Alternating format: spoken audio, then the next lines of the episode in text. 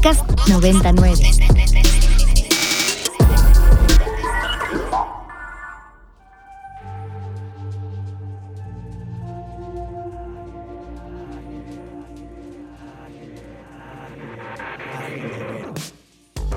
Agenda Ibero. Conversaciones con quienes crean y gestionan proyectos inspirados en el servicio a la sociedad desde el ámbito universitario.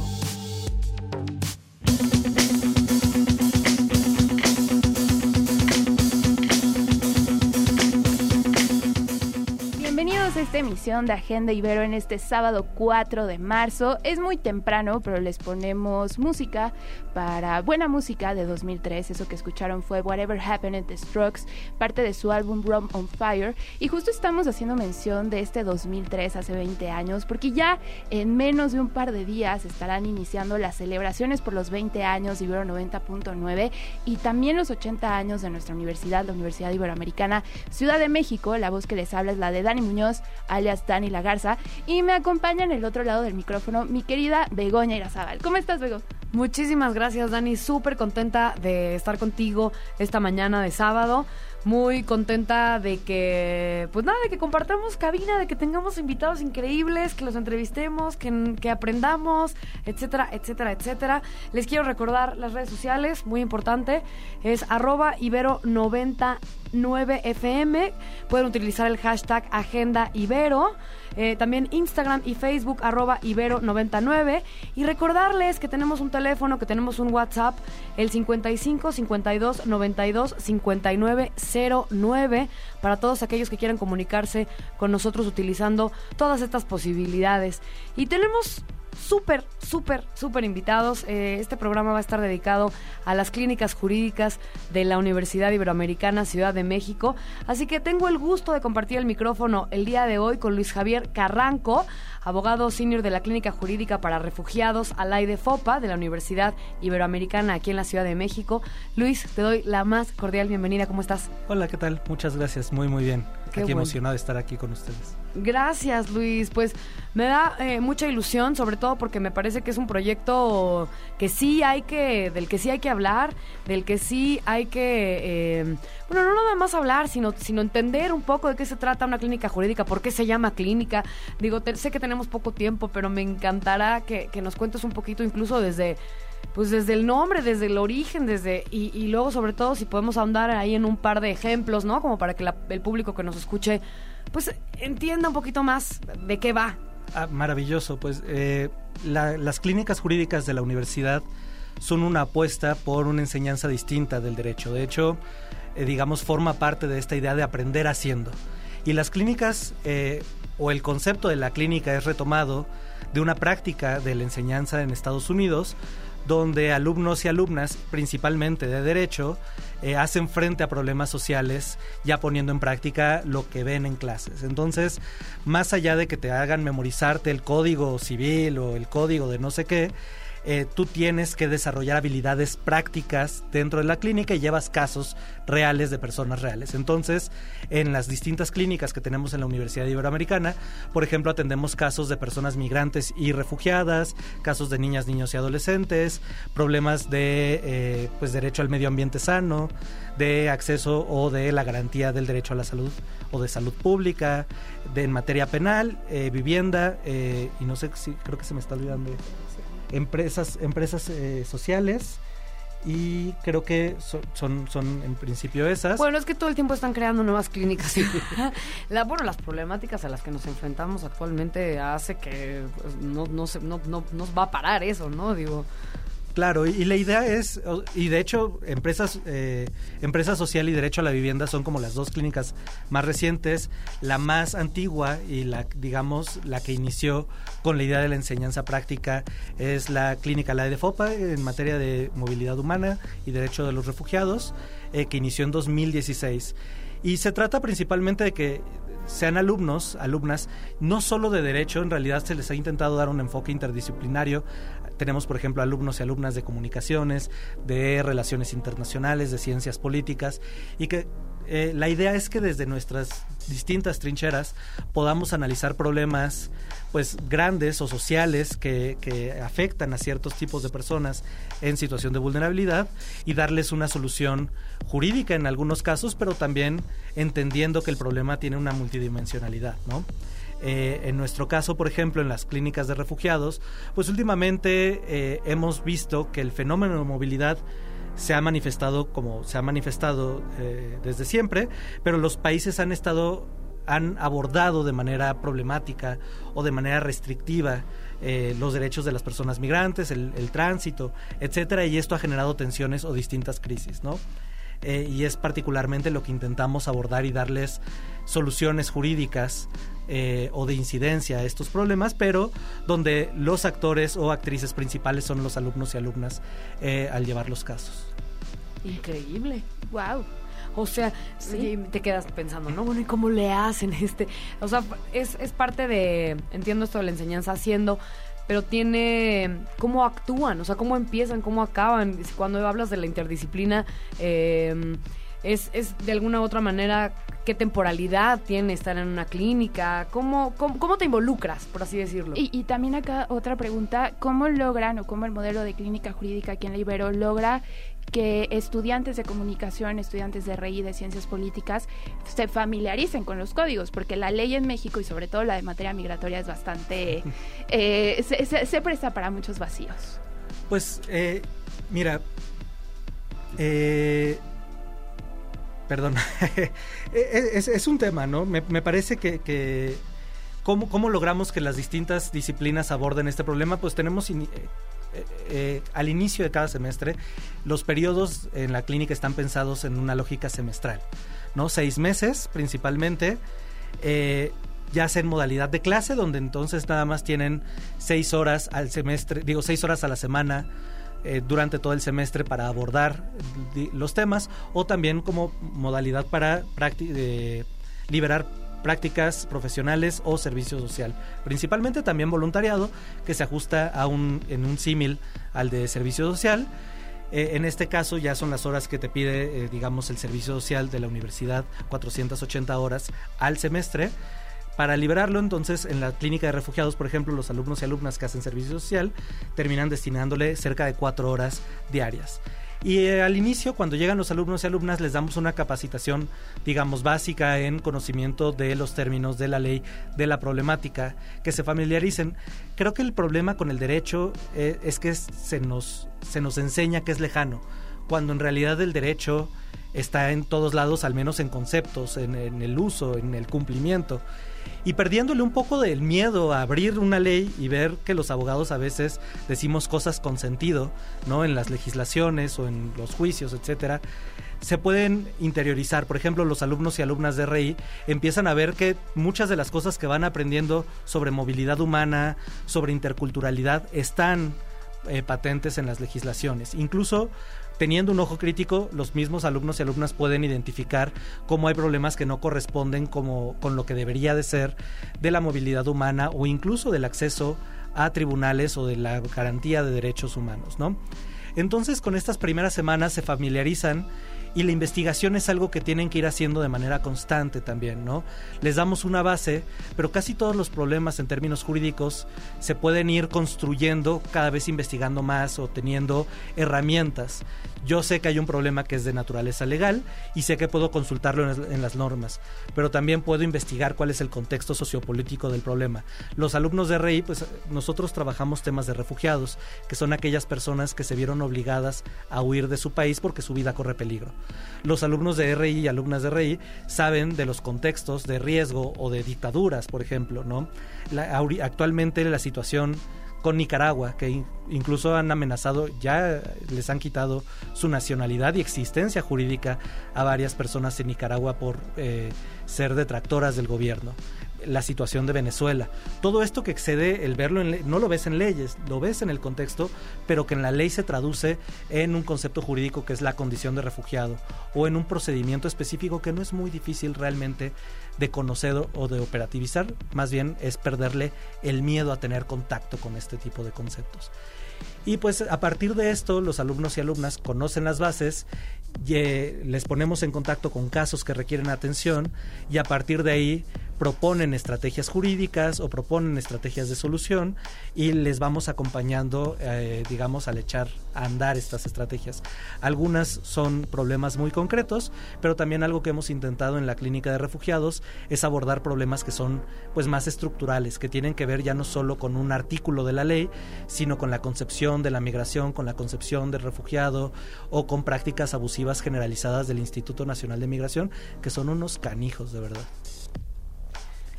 Así como cuando ya nos dices, chin, qué bueno que están las clínicas jurídicas para que algo vaya avanzando y mejorando. Estamos por, por terminar, porque bueno, tenemos poquito tiempo. A mí nada más me gustaría, eh, uno, ¿por qué se llama Alay de Fopa? Que tal vez en alguna otra ocasión ya se mencionó, pero bueno, creo que al, público le gustaría saber eso.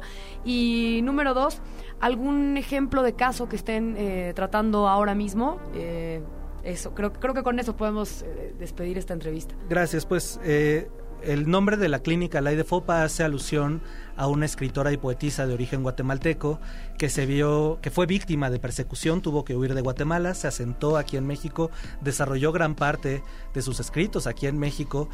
No fue reconocida como refugiada con esta figura jurídica porque en ese entonces no era algo tan solidificado, digamos, en términos de procedimiento, pero pues regresó a Guatemala y ahí eh, no le fue muy bien. este, y a partir de ahí podemos determinar o, decir que era una refugiada por la naturaleza de, su, de las amenazas que ella padecía y por la necesidad de desplazarse. Mm. Eh, y casos que llevamos, pues llevamos muchos casos, hemos atendido a lo largo de la clínica más de 2.000 casos, a lo largo de lo que lleva la clínica más de 2.000, incluso creo que más de 2.500 casos de personas, pero de los que son como más importantes para nosotros son aquellos que judicializamos denunciando problemas generalizados eh, o abusos generalizados del gobierno. Eh, particularmente en nuestro sistema migratorio hay un tipo de detención que es en estaciones migratorias, que son como cárceles para migrantes, y lamentablemente en, estos contextos, un migrante que es detenido, eh, la realidad es que perderá todos sus derechos no tendrá posibilidades reales de defenderse porque es muy difícil contactar abogados, no necesariamente conocen abogados, los procedimientos se llevan con relativa opacidad, sin necesariamente acceso a una defensa, ni siquiera de oficio, eh, y pues el procedimiento está hecho para que te intimiden adentro de la detención, te amenacen y que aceptes o ser devuelto o que se te ordene una deportación.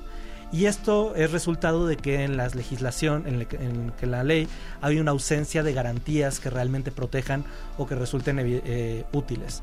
En el sistema penal, toda detención en materia penal debe de ser controlada por un juez, ¿no? Vieron en algún momento, se les prendió el foco y vieron que si era el Ministerio Público el que ordenaba detener y el que convalidaba la detención, pues tenías muchas detenciones arbitrarias porque te detenían como quisieran y hacían contigo lo que quisieran se puso a partir de una reforma constitucional la figura que se llama jueces de control, donde ya el Ministerio Público ordena la detención, los policías detienen, pero el juez debe de ver que esta detención se haya hecho conforme a la ley, que no fuera arbitraria, que fuera correcta, que no se le hayan dado su calentadita a la persona. Y en materia migratoria no tenemos esto. La misma autoridad migratoria que tiene un interés absoluto en detener y deportar de manera sistemática y nada más en tener números de deportaciones, es quien valida la detención que realizan las autoridades migratorias, ¿no? Ellos mismos califican su propia labor y meten en estos sistemas súper oscuros o ya, ya yo diría de total opacidad e incomunicación a las personas migrantes y pues lo que queremos pelear y de hecho el caso está ante la Suprema Corte es que existan jueces que controlen estas detenciones, que revisen que sean legales, que sean no arbitrarias, porque incluso tan mal está el sistema que ha permitido que, que personas mexicanas indígenas, solo porque entre comillas parecen migrantes, sean detenidas y deportadas a Guatemala. Si en un sistema se dan ese tipo de abusos, quiere decir que el sistema no tiene controles, no tiene garantías. Y pues eso es lo que peleamos principalmente. No, no tengo ni palabras para, pues, qué, qué, qué, qué, qué trabajo tan valioso y tan loable y, que y ojalá lo que lo, o sea que no nada más que se logre sino que también eh, de alguna u otra manera pueda quedar registrado archivado o sea que haya un registro de todo este de toda esta labor tan magnífica que, que realizan y pues muchísimas gracias. A ustedes muchísimas gracias por la invitación. Sí, ya más adelante estaremos platicando eh, de temas en específico, ¿no? Por ejemplo, ah, justo hablabas de Nicaragua, Venezuela, todos estos países de América Latina que tienen crisis migratorias y que justo ahora con todos los cambios en la política migratoria de Estados Unidos, a nosotros se nos viene esa bronca y parece ser que las autoridades del Instituto Nacional de Migración no están capacitadas para la gestión de todos esos flujos migratorios. Totalmente de acuerdo y que si me permites interrumpir ahí o hacer una precisión, ¿no? El fenómeno migratorio y el desplazamiento ha existido siempre ¿no? Es algo no solo normal, no un fenómeno normal de la humanidad, sino es algo que ha permitido construir civilizaciones, ha permitido construir nuestra cultura. El problema es cuando los gobiernos empiezan a gestionarlo mal, ¿no? Cuando empiezan a criminalizar al migrante, cuando empiezan a ponerles barreras, cuando empiezan a hacer pues procesos burocráticos que en lugar de ayudar al flujo o a la gestión de la migración le entorpecen y es ahí donde se generan las llamadas crisis de migrantes.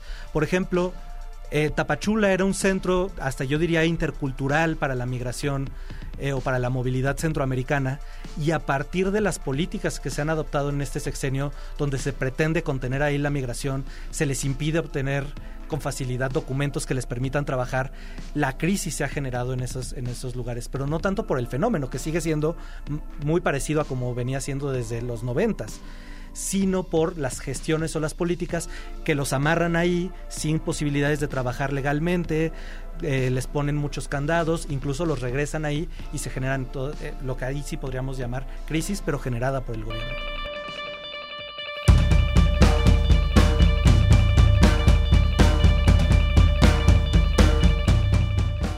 Hablando de las clínicas jurídicas, luego nos acompaña eh, la abogada Diana Mora López. Ella es coordinadora de la Clínica Jurídica para la Protección y Restitución de Derechos de Niñas, Niños y Adolescentes de la Universidad, de la, eh, Universidad Iberoamericana de la Ciudad de México. Diana, qué gusto tenerte por acá. Otra clínica, otro tema importante en México. Hola, pues muchísimas gracias por la invitación. Eh, sí, otra clínica que además es una clínica que trata un tema que en las universidades y en las facultades de Derecho tiene muy poco espacio, se les mira muy poco, eh, no se habla de este tema y, es un poco contrario a lo que ya en términos internacionales eh, tenemos como obligación, digamos, en todas las materias, pero en el derecho se tendría que estar viendo, las y los estudiantes de derecho tendrían que hablar de, este tema. Eh, y bueno, estamos muy contentas también de que la universidad tenga esta, esta clínica. Esta clínica. Y me encantaría que nos contaras un, poquiti, un poquitito, Diana, este cómo, cómo surge, cómo, cómo surge la clínica. Este, me, llama la atención cómo fueron ustedes haciendo el, el primero una, luego, o sea, primero, primero esta, o sea, cómo se priorizan estas, digo, todo, todo es importante, muy importante y de todo hay que, de todo hay que tratar de, de mejorar las situaciones, pero cómo van saliendo las, las, las clínicas. Me encantaría que nos contaras un poquito si la misma cantidad de gente las compone o si son, o sea, cómo, cómo funciona en, términos de, Y bueno, ya luego nos iremos a un par de casos, ejemplos y lo que nos quieras contar acerca de, esta, de, otra de las clínicas jurídicas. Claro que sí, pues, eh, o sea, digamos que el nacimiento de las clínicas y la estrella de las clínicas y con los grandes resultados que se han visto es la clínica de Alay de Fopa, que es la más, la más antigua, y justamente tenía, digamos, resultados eh, tanto en los estudiantes, las estudiantes, como, digamos, en el impacto social que eh, se incorpora el modelo clínico, que ahora además forma parte de la estructura ya obligatoria de, la licenciatura en Derecho, eh, y se empiezan, digamos, a aterrizar algunos temas, eh, se buscan algunos temas que pues vayan también en sintonía con lo que la universidad y la Facultad de Derecho y quienes sean egresadas y egresados de, Derecho, pues nos gustaría, o, desde, desde la facultad, que se tenga como conciencia de estos temas digamos que es una primera etapa, la clínica de FOPA, y después en una segunda etapa se abren otras cinco clínicas, que es la de niñas, niños y adolescentes, eh, medio ambiente, salud pública, eh, defensa penal cuatro clínicas más y con la de FOPA es la quinta. Y apenas este semestre se abrieron las otras dos de las que hablaba Luis Javier, que es vivienda y empresa social. Eh, entonces, en este, digamos, en esta segunda tanda, que entramos todas las demás clínicas, nos configuramos de manera distinta, porque entramos como una clase, y una clase optativa de inicio, los primeros dos años fue así, una clase optativa, eh, y entonces, bueno, las y los estudiantes eran pocas y pocos los quienes entraban, y empezaban como a conocer también el, este, esta diferencia, esta forma distinta de, de aprender derecho y de hacer derecho. Em, y entonces después, ahora ya, ya tenemos a estudiantes que lo están cursando como parte obligatoria de la licenciatura en Derecho, entonces tenemos grupos mucho más grandes, pero a diferencia de la clínica La de FOPA, nosotras no funcionamos, digamos, todo el tiempo, todo el año, funcionamos con las clases, ¿no? Tienen clases de dos horas y en esas clases pues van desarrollando el, trabajo, el trabajo clínico. Eh, los temas se van ampliando, la verdad es que también depende de los intereses de, tal cual de la facultad de la formación que se busca para las y los estudiantes, pero también de las y los estudiantes, ¿no? Que otros temas les interesa para desarrollarse profesionalmente, porque además de acá salen con herramientas que les van a servir para su desarrollo profesional, ¿no? Acá empiezan a escribir oficios o a tener entrevistas con autoridades o empiezan a, tener entrevistas con víctimas y no se van a enfrentar allá afuera a pues hacerlo sin un acompañamiento tal vez de tu coordinador o sin herramientas básicas eh, acá es acompañado el tema y entonces cuando salen tienen habilidades adquiridas que normalmente uno adquiere a golpes en la vida profesional. No, y me encanta, me encanta escuchar esto por, incluso con la relación que, tiene la estación, ¿no? Ibero 99, que también es una estación formativa y que también se viene a aprender haciendo y, equivocándose y diciendo ah, esta no era una que otra Danielada o así, pero todo bien. Este no era la forma, este no era el lenguaje, tendría que haber dicho esto, tendría que haber dicho el otro, pero de eso se trata, ¿no? Como de formar.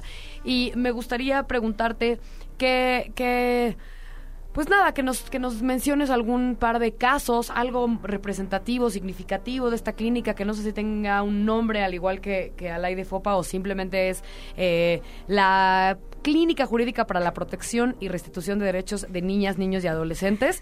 Así se llama. Esta no. Así son las cosas en derecho. así la Aparentemente. Exacto. Su nombre es un poco largo. Sí. y es, pero es muy explicativo de lo que hacemos realmente. La clínica surge de inicio con, con convenios con, el, con, con los sistemas DIF. Ahorita, justamente hace una semana, acabamos de firmar el convenio con el Sistema Nacional DIF para trabajar en conjunto con las Procuradurías de Protección de Niñas, Niños y Adolescentes. Eh, y estas procuradurías, digamos que eh, son la institución especializada para la protección de, de niñas y niños. Entonces, eh, de, las muchas actividades que hacen, pues eh, buscan o trabajamos en la clínica para ver cómo desde la clínica con una perspectiva de infancia se pueden eh, desarrollar también herramientas para que las instituciones públicas cumplan con sus obligaciones de una mucho mejor manera, de una manera más efectiva y trabajamos en conjunto. Se discuten casos o se discuten problemáticas y las y los estudiantes trabajan en hacer propuestas. Por ejemplo, ahorita están trabajando una guía para que eh, las procuradurías puedan atender y representar jurídicamente a la niñez trans, eh, que es un tema pues muy importante y en los últimos días ha estallado la discusión sobre eh, niñez y adolescencia trans. Entonces, bueno, cómo se hace toda una investigación del tema y después cómo se aplica la perspectiva de, infancia para hacer propuestas eh, normativas, legislativas, de política pública y en este caso para la actuación de las de, la autoridad. niñez trans, digamos que es uno de, las, de los temas que hemos trabajado más durante más tiempo. Tenemos dos años ya trabajando con, ese tema, eh, desde un amicus que se hizo para la Suprema Corte, esta guía, están trabajando, trabajaron un guion para adolescencias trans, para que conozcan sus derechos, todavía no lo logramos producir, pero ya tenemos ahí eh, un guion que escribieron las y los estudiantes para adolescentes, entonces ese es uno de los temas importantes. Y otro de los temas eh, que también tenemos ahorita, por ejemplo, para eh, que es una discusión muy fuerte, es violencia vicaria. Entonces, la violencia vicaria es un tema que, que, trae un impulso muy fuerte desde las luchas de pues, por las mujeres para eh, contra la violencia contra las mujeres eh, y, que, y que sucede como fenómeno la violencia vicaria, que es la violencia que ejerce una persona para afectar a otra a través de un tercero la problemática es, y lo que se está viendo desde la clínica, es que invisibiliza completamente a las niñas, niños y adolescentes y el impacto que tiene. Los convierte otra vez en objetos, aunque no es su propósito. Eh, y se está legislando muy rápido en todo el país Eh, entonces la clínica y las y los estudiantes de la clínica, después de hacer un estudio muy fuerte, se están enviando opiniones técnicas a legislativos, están participando en mesas de discusión, pues para que vean esta parte de la perspectiva de infancia que está siendo invisibilizada y a ver si se logra tener un impacto para que al menos reflexionen sobre estos temas y legislen de una manera mucho más amplia, protegiendo mujeres, pero también niñas, niños y adolescentes. Órale, yo estamos por terminar. Puro wow en este sábado, sí. wow, wow, wow. Más bien, este, que lo cuentan muy sencillo, pero sabemos que hay mucho papel, muchas leyes, mucha reglamentación. Y, y a eso va mi siguiente pregunta. ¿Qué, eh, ¿Qué pasa cuando el semestre no es suficiente? quien se quiera involucrar y quedar un poco, o sea, quedarse o, ver qué, se, qué, puede, qué más puede hacer. O sea, seis meses de pronto, es que a veces no son ni los seis meses, pero es, es, es muy poco para, para, para ejercer una, una voz o para ver el trabajo realizado. Entonces, me pregunto cómo lo, en términos de temporalidad, cómo se puede involucrar un estudiante que quiere ir más allá. ¿No? Y con esto terminamos porque creo que ya nos estamos extendiendo mucho. De las distintas modalidades que Luis Javier contaba, eh, alguien puede tomar la clase de la clínica, después hacer su servicio social, después prácticas profesionales o quedarse siempre como voluntario voluntario dentro de las clínicas y darle seguimiento. Eh, nosotros normalmente les invitamos a que también continúen, le den seguimiento a todo el trabajo, el trabajo que se está haciendo y, y como se piensa más allá del semestre y son proyectos que no pueden terminar en un semestre, las y los estudiantes generan planes de trabajo y resultados que se van evaluando y a partir de eso, pues las y los siguientes estudiantes revisan lo que hicieron anteriormente y le dan seguimiento a ese trabajo. Digamos que eh, buscamos no, no, romper con un ciclo y hasta tener, digamos, resultados evidentes, sobre todo en temáticas que son tan generales, ¿no? En casos particulares, pues llega un momento en que se acaban. En la clínica de niñas y niños no llevamos tantos casos individuales, hablamos más bien de problemáticas, incidencia general. General, querías comentar algún...? Sí, eh, respecto de eso, eh, efectivamente hay distintas modalidades y se pueden inscribir en todas estas modalidades. Lo importante es que vean los espacios de la clínica como un, un lugar donde pueden aprender desde hacer oficios, analizar problemáticas individuales o problemas individuales y problemáticas estructurales e incluso hasta poder hacer demandas de los temas más complejos, ¿no? Y esto a veces toma más tiempo que pues los alumnos y alumnas son bienvenidos y bienvenidas, pero incluso también nos, nos gusta verlo como un ciclo donde eventualmente ya que aprendiste todo lo que puedes aprender de las clínicas, termines en espacios profesionales y me, me enorgullece decir que desde la clínica de refugiados hemos formado a muchas y muchos profesionistas que incluso han llegado a Suprema Corte, han llegado a organizaciones de sociedad civil, a organismos internacionales como el ACNUR, etcétera. Entonces, pues eso. Pues ni modo, el tiempo en radio es corto, pero muchas gracias por visitarnos. Muchas gracias, Begoña, por acompañarnos esta semana en Agenda Ibero. Y les recordamos que nos pueden sintonizar los lunes a las 4 de la tarde y los sábados a las 8.30 de la mañana. Muchísimas gracias, Dani. Muchísimas gracias a nuestros invitados el día de hoy de las Clínicas Jurídicas de la Universidad Iberoamericana Ciudad de México. De verdad, gracias, un gusto. Yo soy Begoña Irazábal y ojalá encontrarnos en una próxima emisión de Agenda Ibero en Ibero 99. Adiós. Adiós. Documentando la memoria histórica del quehacer universitario desde el placer de la palabra. Desde el placer de la palabra. Agenda Ibero. Conversaciones con quienes crean y gestionan proyectos inspirados en el servicio a la sociedad.